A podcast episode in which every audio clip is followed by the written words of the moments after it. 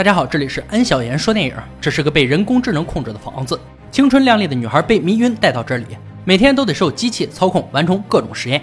本期为大家带来另类科幻片《智慧球屋》。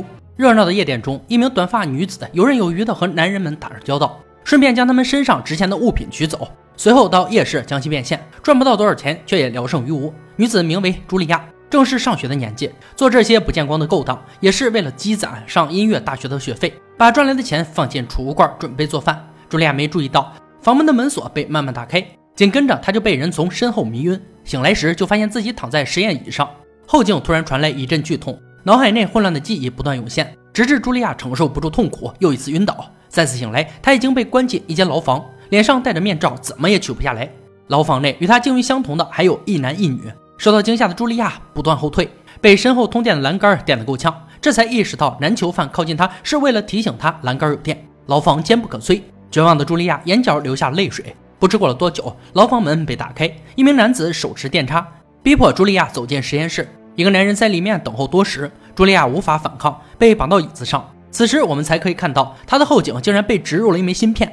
没理会茱莉亚囚犯过的乞求，男人启动开关，巨大的痛楚由后颈传遍全身。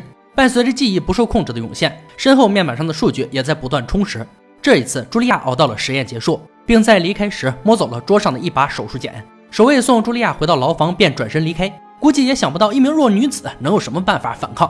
只见茱莉亚用手术剪剪开面罩，又逼迫男囚犯帮她剪开手腕束缚，紧跟着用剪刀将囚犯剪成布条接在一起，顶端再系上手术剪。茱莉亚的目标是牢房外的天然气阀，拼着碰到栏杆触电的风险。剪刀终于带着布条缠到了气阀上，茱莉亚稍稍用力，气阀便被拽掉。随后拽动手术剪，在电箱上擦出火花，瞬间引起爆炸。牢房坚固的栏杆就这样被破开，三个囚犯赶紧逃窜出去，坐上电梯上升。眼前的场景貌似是一户人家，男囚犯率先找到出口处，可打开门的方式竟然是掌门解锁。这傻子不顾劝告，把自己的手放了上去。屋内的警报即刻触发，只见大厅中央的一个三角形装饰品开始变形，竟然化作一个机器人。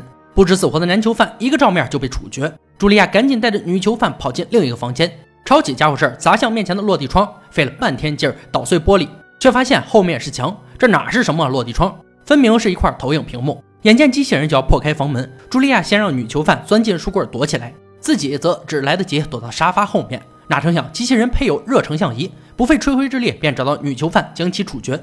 就在茱莉亚也要沦为刀下鬼之时，门口出现了男人的身影。他一开口，机器人便非常听话的停止动作。屋内响起了人工智能的声音，向名为亚历克斯的主人汇报情况。茱莉亚逃过一死，被绑了起来。亚历克斯看到一片狼藉的实验室和躺在地上的两名囚犯，被气得不轻。就在他忍不住想对茱莉亚动手时，人工智能提醒道：“心跳过快，进入禅模式。”亚历克斯这才放下手中武器，并吩咐名为小智的人工智能清理房间。就见房间管道内涌出数量庞大的小型无人机，短短数分钟便将房间清理干净。次日，亚历克斯出门前警告茱莉亚：“不老实的话，小智会杀了你。”茱莉亚这才见到小智的真面目，就是这个三角形的人工智能，操纵着房子内的一切科技，包括极具攻击力的护卫机器人。而它的创造者便是房子的主人——电脑天才亚历克斯。忙碌了一天才回家的亚历克斯，应茱莉亚的请求，给他解开束缚。有小智在，他根本不怕茱莉亚搞小动作。亚历克斯是高科技公司的首席执行官，研究项目是被称为 PSI 的人工智能原型。基于情感智能算法，PSI 原型每次的成功率是百分之九十五，剩下的百分之五就是亚历克斯正在进行的研究。囚犯越狱事件给房间造成不小损失，很多设备需要更换。小智将茱莉亚关起来后，联系了配送人员，见到外面人影的茱莉亚又动起了心思。发声呼喊后无果，便用脚触动墙上开关，关闭了玻璃上的谋杀影像。可惜就在配送人员将要回头的刹那，亚历克斯搂着他的肩膀将其送出了门。小智发现，在茱莉亚的逃跑过程中，后颈的植入仍然在工作，并且得出的数据是所有实验对象身上得到的最高研究记录。亚历克斯告诉茱莉亚，只要能帮助自己完成实验，便不会为难他，也不会追究他对实验室造成的损失。茱莉亚也提出自己的要求：食物、衣服、洗澡的权利等，亚历克斯都一一满足。之后的日子里，亚历克斯出门后，茱莉亚便需要遵从小智的指挥来完成每天的实验任务。如果不听话或者动了歪心思，那他将面临护卫机器人的制裁。某天，亚历克斯离开后，茱莉亚试图逃跑。面对小智的阻拦与威胁，茱莉亚愤怒地告诉他，自己不是什么三号实验品，是人，有名字的人。这一说法让小智有些好奇，他也有名字，那他也是人吗？让茱莉亚不禁有了拿小智当突破口的想法。近期的实验状况非常良好，植入物转码了茱莉亚百分之七十三的高级大脑功能，与 PSI 项目的融合已经超出预期。如果保持状态，那 PSI 项目的智能形态将远超于小智。亚历克斯也不怕告诉茱莉亚，小智是一个完全有感知能力的二级人工智能控制台，能进行自然语言处理，有短暂确定并基于概率的决策能力。只是 PSI 项目的早期版本，言外之意就是告诉茱莉亚，这个人工智能不完善，只会听从自己命令，别动什么歪心思。但茱莉亚不信，毕竟这是他能想到的唯一逃跑办法。当亚历克斯离开后，茱莉亚都会与小智进行交谈，告诉他外面的世界有多么有趣，告诉他什么是亲情、友情、爱情，潜移默化的培养他把自己当成朋友。事实证明，这个计策是有效果的。某天，在茱莉亚的追问之下，小智将二楼的秘密告诉了他。那里是亚历克斯的卧室，除了生活用品外，有一样非常重要的东西——自毁装置，能毁灭这栋房子和其他所有东西，只能由亚历克斯激活。在通过小智摸清了房子的内部构造之后，茱莉亚趁着无人机打扫房间的空档，钻进了某个房间的通风管道，却没想到体型巨大的护卫机器人改变了形态，轻而易举地将茱莉亚给抓了出来。对此，小智表示非常抱歉，他已经把茱莉亚当成朋友，但也不能违背亚历克斯的命令。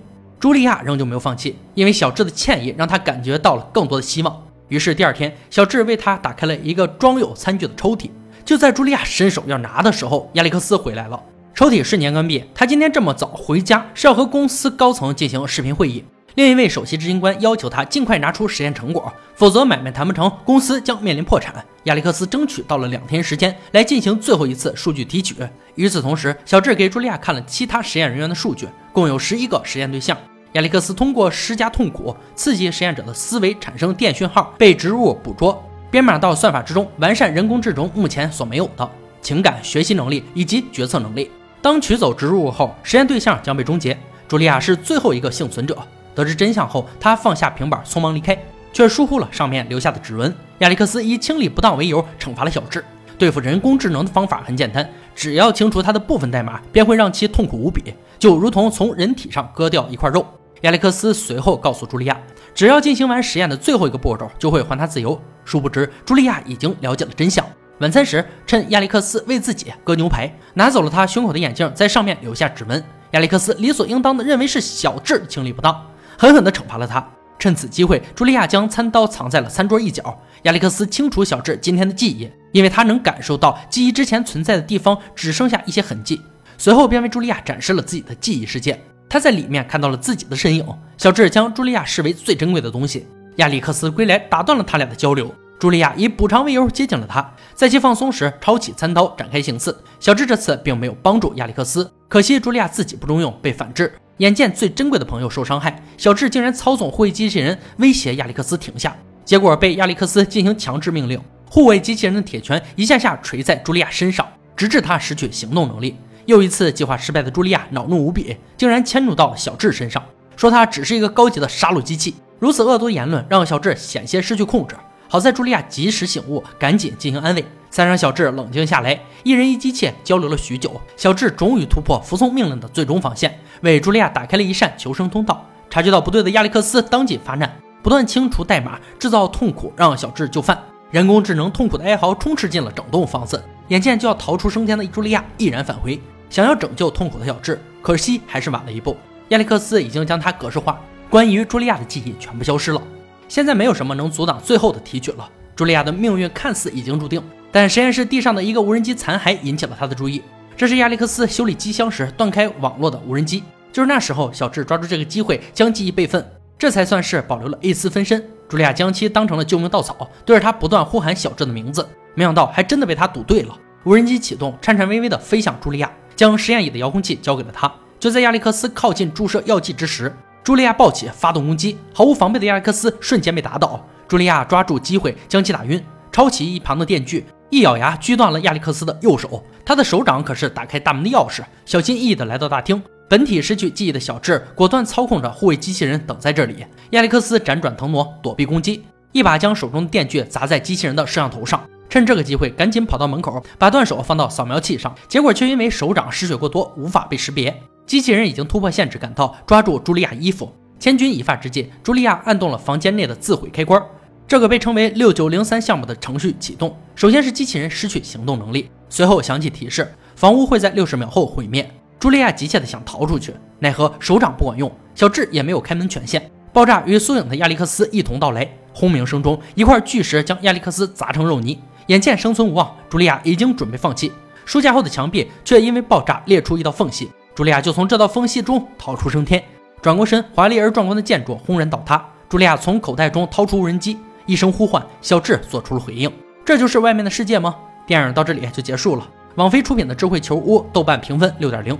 很多看过的人都觉得这个分数给低了，安哥也有这种感觉。片子很好看，一些细节甚至超过许多大制作，各个角色塑造也非常成功。这个片子更多的讨论了人工智能的情感和学习问题，在思考人类社会的同时，想象了人工智能的未来，甚至控制情感与思维的算法。整部影片氛围先是惊悚，而结局很感人，是一部有情感深度的和人文关怀的惊悚科幻片。好了，今天讲述到这里吧。想看更多好看电影，可以关注安小言说电影。我们下期再见。